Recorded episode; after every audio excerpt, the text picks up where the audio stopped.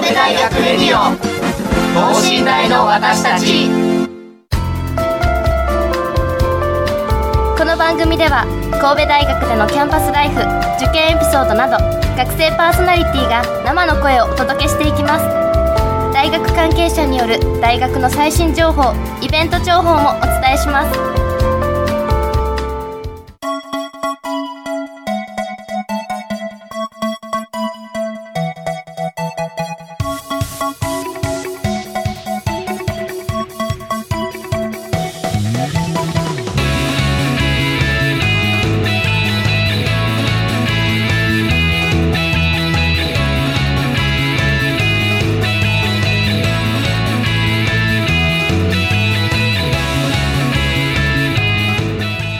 こんばんは。国際人間科学部3年の中川萌香です。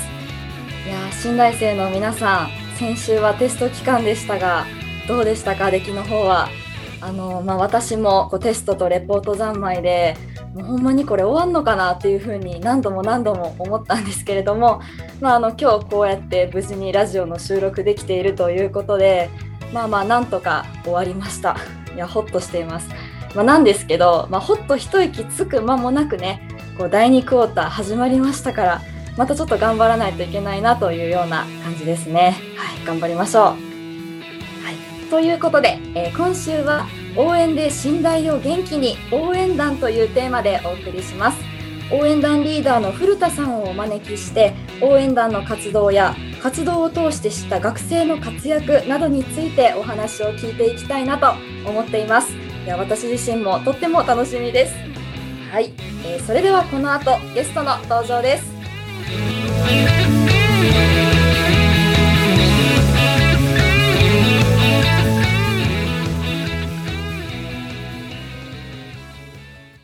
神戸大学レディオ。等身大の私たち。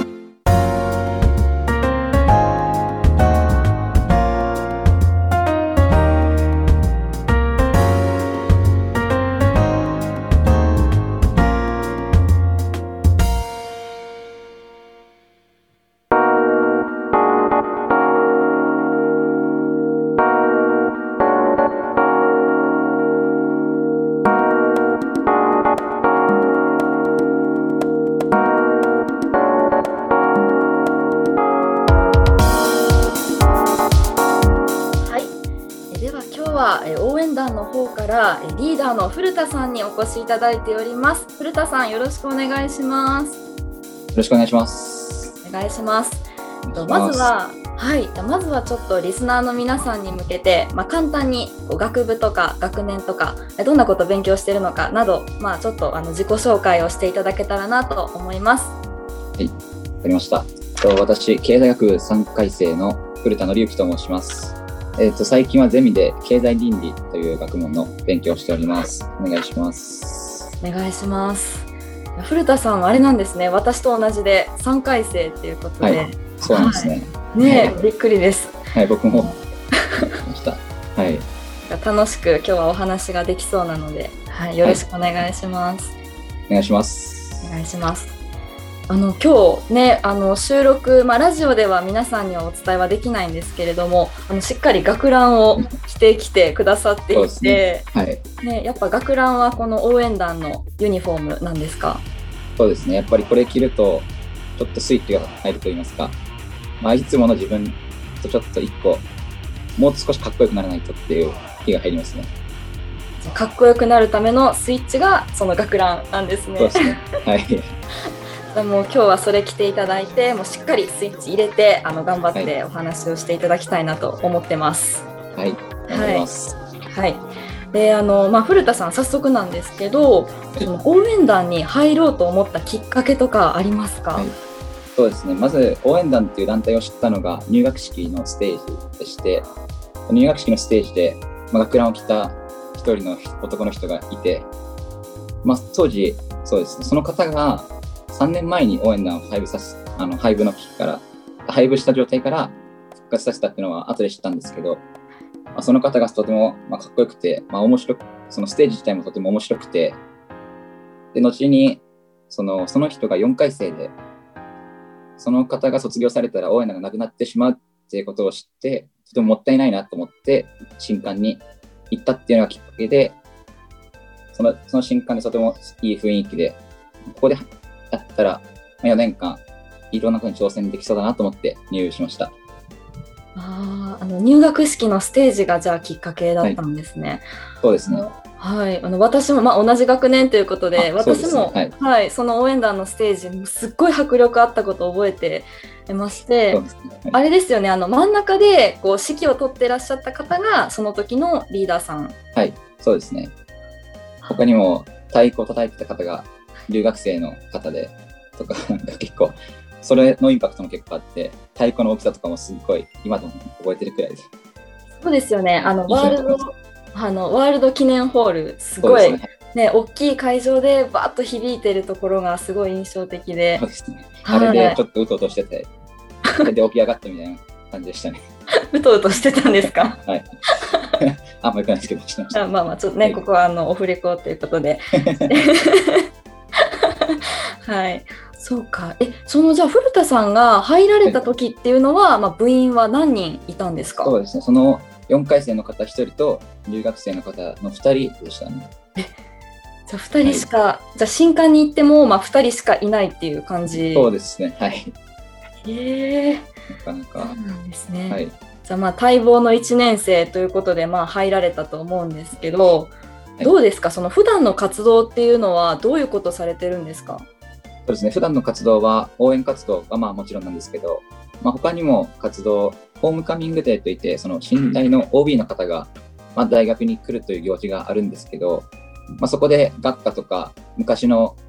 あ白陵陵、まあ、陵歌っていう、まあ、昔の旧制高等学校からある歌とかを歌わせてもらって、まあ、昔を思い出してもらうみたいな活動もしていたり、他には六甲祭でのステージとかもやっておりますね。うんじゃあ結構幅広く活動されているんですそうね。ですね。はい。へえその寮歌とかってえなんかどういうこう、はいどういうものなのかあまり想像ができないんでけど、ですすね。どんなことが歌われてるというか、なんか教えてもほしいです。昔のそのやっぱり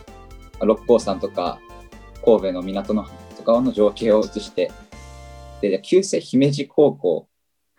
の歌だそうですね。その姫路に昔あったそうです寝台の母体が。えー 僕らもそれを、はい、それ聞いて知ったみたいなことが結構あって。えー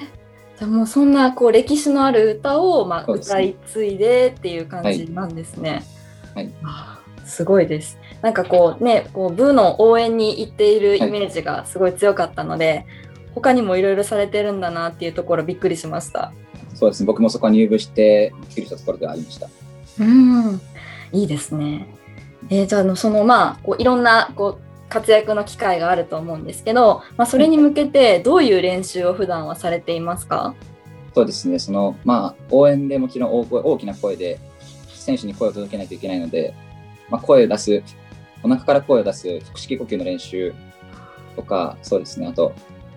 まあ、結構応援って長い時だと3時間とか結構日中の中でこの学ラン来てみたいな時も、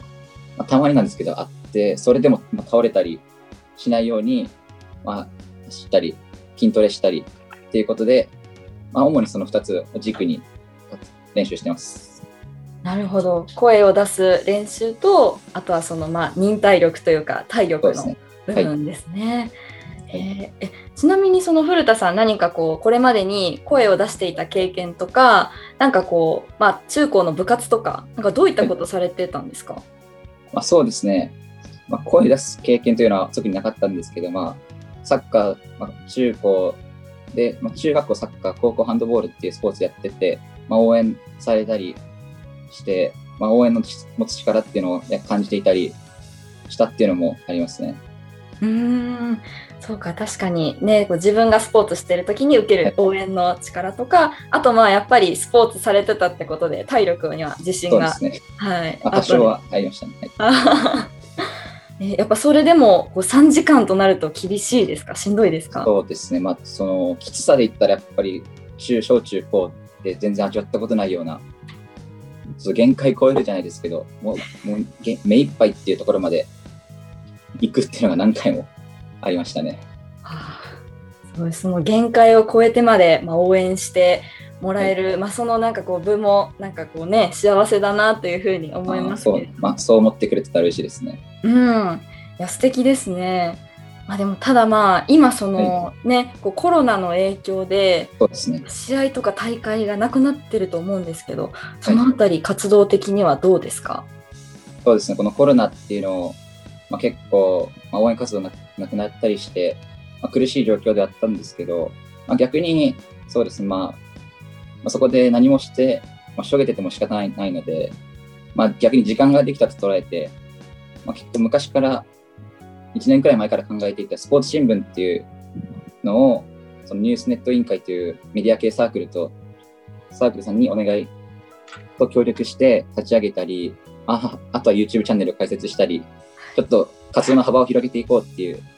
意識で今は頑張ってるって感じですね。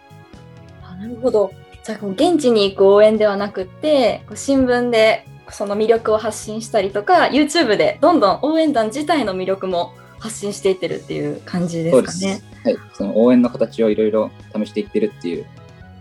感じですね。新たな応援の形あいいですね。であそのなんかスポーツ新聞っていうのはじゃあ、えっと、ニュースネット委員会さんと一緒にやられてるってことで、どういうことを特集されてるんですか？そうですね、まだ始まったばっかりで、これからっていう時ではあるんですけど、例えば、その、キャプテン、首相対談っていうのを最近収録っていうか、取材して、まあ、応援団と準公式野球部の首相の対談とか、あとは、新、去年の、まあ、今の新2回生、2回生が去年1年間コロナの中でどのような活動、どのような思いで部活に入って活動したのかっていうところを、最近、まあ、これから直近でやろうかなっていう考えているところですね。なるほどあーでも確かにそういったものだったらね今このオンラインの、まあ、Zoom を使ったりとかしながらはいどんどんやっていけますもんね。そうですね。まあ、たまあ、少しでもその、4位の1回生、まだ部活入るのに、ちょっと、部活とかサークルとか始めるのに、ちょっと二の足踏んでる人とかに、ちょっと見て参考になったらいいなっていう思いですね。確かにそうですよね。あのちょっとこう今ちらっとその、えー、と2回生の方のお話とか出てきたと思うんですけど、今そのまあえっ、とえっと全体で何人ぐらいいらっしゃるんですか？応援団は？全体で7人で活動しております。ああえっと3年生が一番上ですかね？はい、そうです。あ3年生はちなみに何人いらっしゃるんですか？3年生が3人で活動しています。で2年生が4。2年生4です。ああじゃあまだ1回生はこれからっていう感じそうですね。ですね。うーん、そうですね。でもやっぱそういう新聞とかを見て、きっと入ってくれる人がいるとね、いいですね。そうですね。嬉しいですね、それだから。あとその YouTube の方は、は実は私この収録の前にちょっとチェックさせてもらったんですけどありがとうござい、ます。はい。なんかあの、牛丼の大食い企画とか、ちょっとはなんか応援団と全然ギャップのあるはい感じがあったんですけど、あれはちょっと誰が企画されているんですか、そうですね、私がまあ YouTube を始めようと言ったのは、その僕なんですけど、まあ、企画は2回生も3回生も、まあ、全員が考えてるっていう感じで、その今、その中川さんがおっしゃったように、そのギャップっていうところで、やっぱりその普段の応援団を知っていたらもっとその応援のハードルといいますか、まあ、応援団を知ることで、その依頼とか、まあ、応援してくれっていう、その依頼とかも増えたりするのかなとか思って始めました。いやなんかもう私もそのあれを見て、まあ、なんか応援団の方って結構こう真面目な感じ一直線っていう感じなのかなって思ってたんですけどなんかすごいユーモアあふれる方々ばっかりで すごい親しみを持ちました。ありがとうございます。それがまあそうですね、目的の一つなので、とても嬉しいです。いやーですよね。えなんかこのこれからそのまあ YouTube なんか他にやってみたい企画とかありますか？そうですね、例えば他の団体とも結構絡み絡んでいきたいというか、出演、協力してつしていただもらいたいなと思っていて、例えば、まあアメフト部のその体の強さを生かした企画とか、まあ、レイバンズチェアに踊りを教えて もらいに行ったりとかも、まあ、僕らの中ではちょっと考えていて、そうですね、例えばその団体の宣伝になるくらいまでのその規模になれば嬉しいなっていう思ってます。いいいですね。なコラボって考えるとこう無限にねこう考えも広がりますし、はい、あのまあ、もしよかったらですねあの私放送委員会に入ってるんですけど、はい。まあ、あのはい。応援団と同じく腹式呼吸とか発声練習とかしてるので、はい。またよかったらコラボしませんか？いや、もちろん、だいぜひしていただきたいですね。本当に。嬉しいです。はい。まさかねこの収録中にお願いするっていう。公開オファーで、やっぱ本当に、まあ、多分本当にメールするのでよろしくお願いします。あ本当ですか？もうぜひぜひね本当にこうコロナでなかなかあのこれまでの活動っていうのが難しいと思うんですけど、まあ、こうやってね支え合いながらどんどん盛り上げていけたらそうですね嬉。しいですね。はい。はい。じゃあまたよろしくお願いします。メール見てくんで。はい。お願いします。あじゃあちょっとまああの応援団のねお話もうちょっとこう深掘りしていきたいなと思います。はい。はいあのこう応援のするときに、まあ、応援のフレーズとかがあると思うんですね。あとこうなんか手の振りとか、ですね。はい、あると思うんですけど、あれはなんかどうやって決められているんですか？そうです。まあ、基本、まあ、まあ、伝統、まあ、昔からつ伝わっているものをそのまま、その手の振り、まあ、チーフっていう動きになるんですけど、チーフに関しては使っていて、まあ、チーフで一番大事にしているのは、まあ、分かり、そのメリハリ、その引っ張るんだぞっていう、まあ、気持ち、熱い気持ちが伝わるようにっていうのを意識しています。はい、で、フレーズ、応援のフレーズに関しても、まあ、やっぱり分かりやすさっていうのがとても大事にしていて、やっぱりちょっとまあ英語とか入ってくると何言ってるか分からないと、やっぱ声出しにくいとか結構あると思うんですよ。あると思っていて。なのでまあ、ファイトとか頑張れとかも、もうシンプルなワードを大事にしています。うーん、なるほど。まあ、かっこよく見えても、やっぱ実際に伝わるかどうかだとちょっと変わってくるんですね。そうですね。やっぱり伝わらないと意味がないと思っているので、うんそこはやっぱり大事にしてます。伝わらないと意味がない。いやーもうなんかすごい重たい。すごいおっときました、今。そうですね。うんはいじゃあまあそういうこのフレーズとかあとチーフですかね、まあそういうのを含めてなんかこう応援団のパフォーマンスの中で、はい古田さんがなんか好きなものとかはありますか？これが一番こうお気に入りみたいな。はい、やっぱりその応援歌って宇宙をまたにっていう歌をそのエール交換といって、まあ、試合前と試合後にその両校の応援団でエール交換するんですけど、まあ、その例えばその、まあ、よくアメフトでの思い出が印象深いんですけどその宇宙をまたにって言って試合前と試合後でもう観客もう1000人以上超える観客の人がやっぱり歌ってくれてでそれを選手も一緒に歌ってみたいなその時の空気感はやっぱり、そのやっぱプロスポーツとか、やっぱり高校までのスポーツとか、やっぱりなんかちょっと違う魅力があるのかなって、そこで思いますね。うんすごい。こう1000人の人がこう一気にその、まあ、古田さんをはじめとする応援団の方のあれでわーっと一緒になって歌うとかっていうことですよね。そうです。はい。そうですね。その時間を作り上げるというか、まあ、そういう歌があるっていうのが、まあ、あ歌があるっていうこと自体がすごい、まあ、誇りに思いますし、まあ、そういう、まあ、応援されるような、まあ、アメフト部とか、そんなにも多くの人が応援してくれる団体が神戸大学にあるっていうのがまた魅力だなと思います。そうですね。うん、なんかいいかんいいいいことを聞きました。なんか心が温まると言いますか。はい。よかったです。いやー、そうなんですね。そうか。まあじゃあそうかいろんなこう歌があって、まあ、それをこう歌ってでこう盛り上げていくっていう感じだと思うんですけど、そうで。はい。でもなんかその1,000人の前で歌うとか、まあ、声を出すってなると緊張とかしないですか？いや、それはもうすごい、最初はすごい緊張していて、毎回、もう何回も頭の中でリピートしてみたいな。で、まあ、もともとそんなに、まあ、人前に出るっていうことがそんな得意ではなかったんですけど、まあ、いっぱい人前に出て、まあ、いいっぱい失敗して、だんだん慣れていって、もう人前に立つことに自信を持って人前に立てるようになったっていう感じですね。もう今はもう全然緊張しないですね、あんまり。古田さんでもやっぱ最初の方はちょっと緊張されることもあったんですね。はい、もう失敗して思い出してすごい恥ずかしいってなることも多々ありました。はいすごいその恥ずかしい思い出はまあちょっと聞きたいですけど、まあね、ちょっと恥ずかしいと思うので、それはやめておきますね。お願いします。そうなんですね。はいあじゃあ、えっ、と、まあ、次にちょっと聞きたいのが、最近応援に行かれた団体はありますか、そうですね、最後、4月の中旬に準公式野球部の応援に行かせていただいて、まあ、それが最後になりましたね。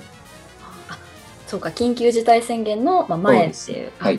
あー。その時のこうお客さんのこう入りの感じとか、まあ、やっぱコロナのこともあって何かこれまでとは違うようなところありましたか？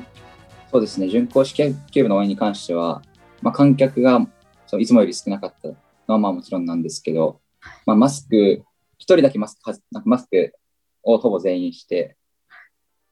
間隔取ってみたいなと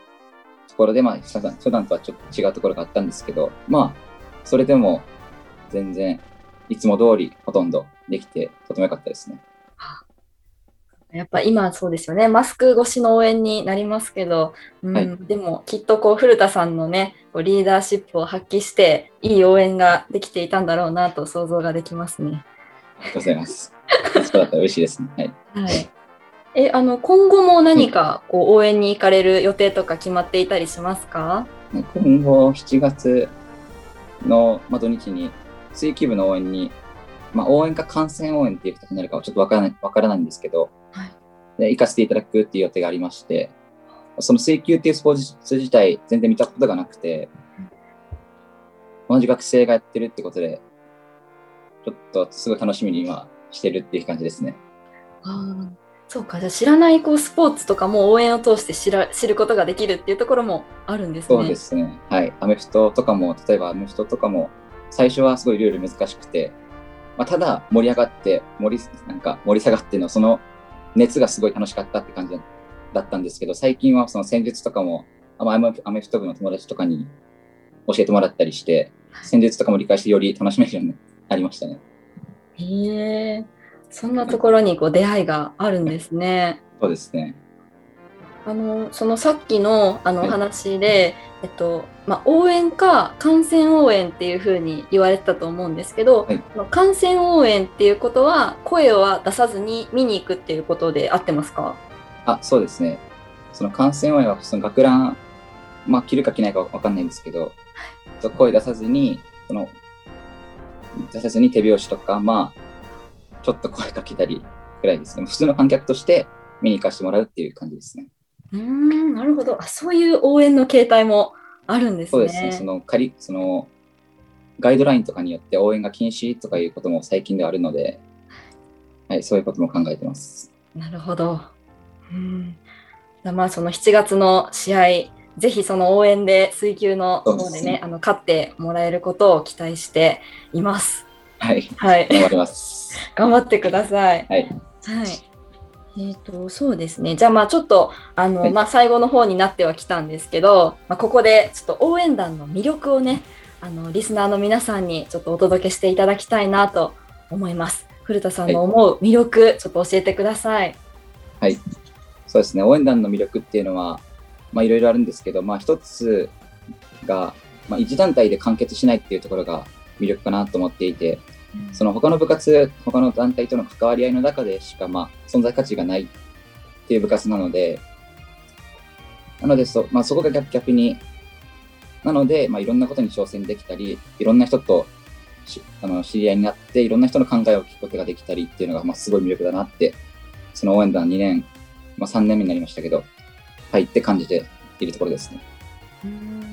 まあ、他の団体とのその相乗効果ですごいいいものが生まれるっていうことですよね。はいまずまあ応援団って応援団総部っていう言い方もあると思うんですけど、はいその場合はあの別の団体も一緒にひっくるめたあの言い方になってるんですかね。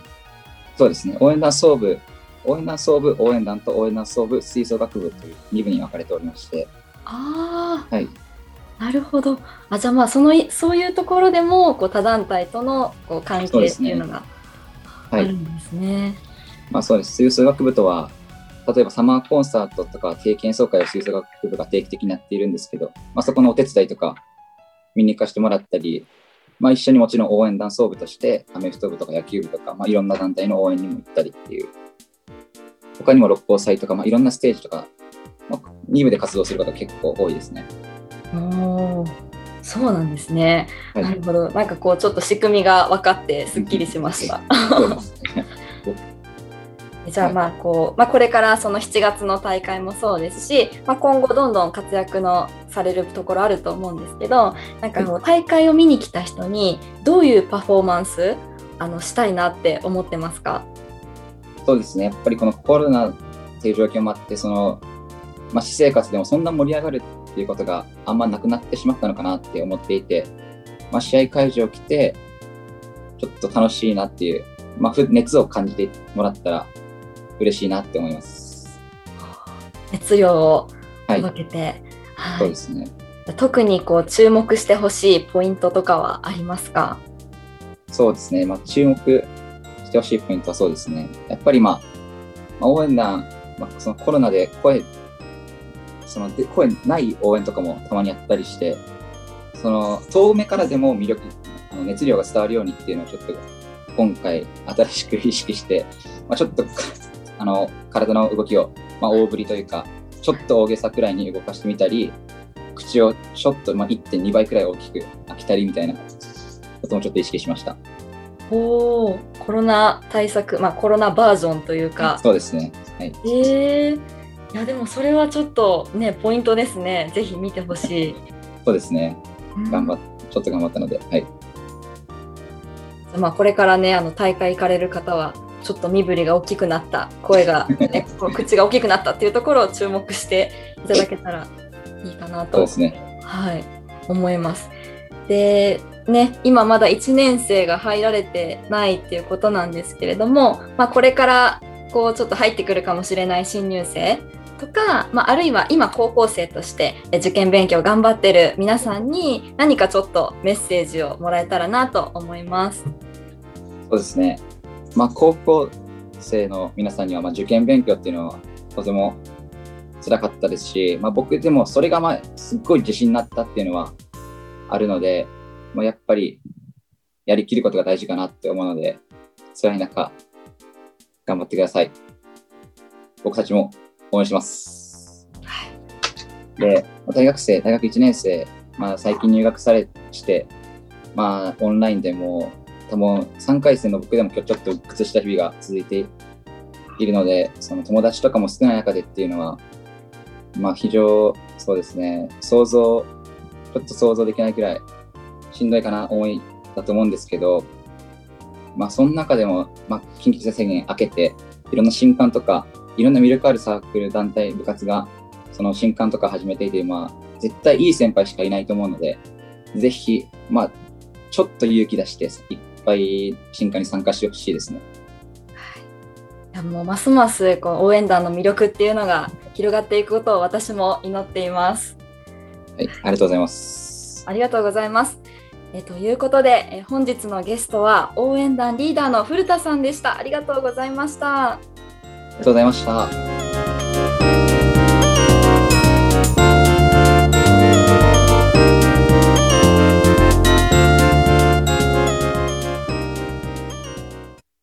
神戸大学レディオ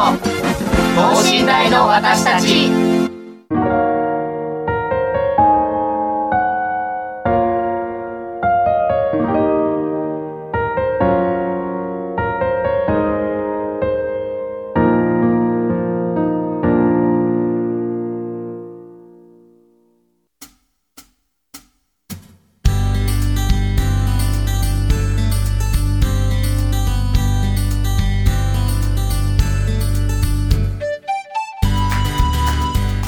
いうことで、え今日は古田さんにいろんなお話を伺ったんですけれども、まあ、あの応援というと本当にこう大会のところで応援するっていうようなイメージが私の中では強かったんですけど、まあ、なんかそれだけではないもういろんな魅力っていうのをこの30分の中でお聞きすることができてあのすごいいい時間だったなっていうふうに私自身思っています。古田さん今日あのラジオとかはもしかしたら初めてかもしれないんですけど緊張しましたか？あそうですね。普段ラジオ結構聞くことが多いんですけど、いざ出るってなるとやっぱ緊張するもんですね。いやでもこういろんなお話をしてくださったのできっとリスナーの皆さんも楽しく聞いてくださっていたと思います。はい、はいえーということで今週は中川萌香がお届けしました。それではまた次回さようなら。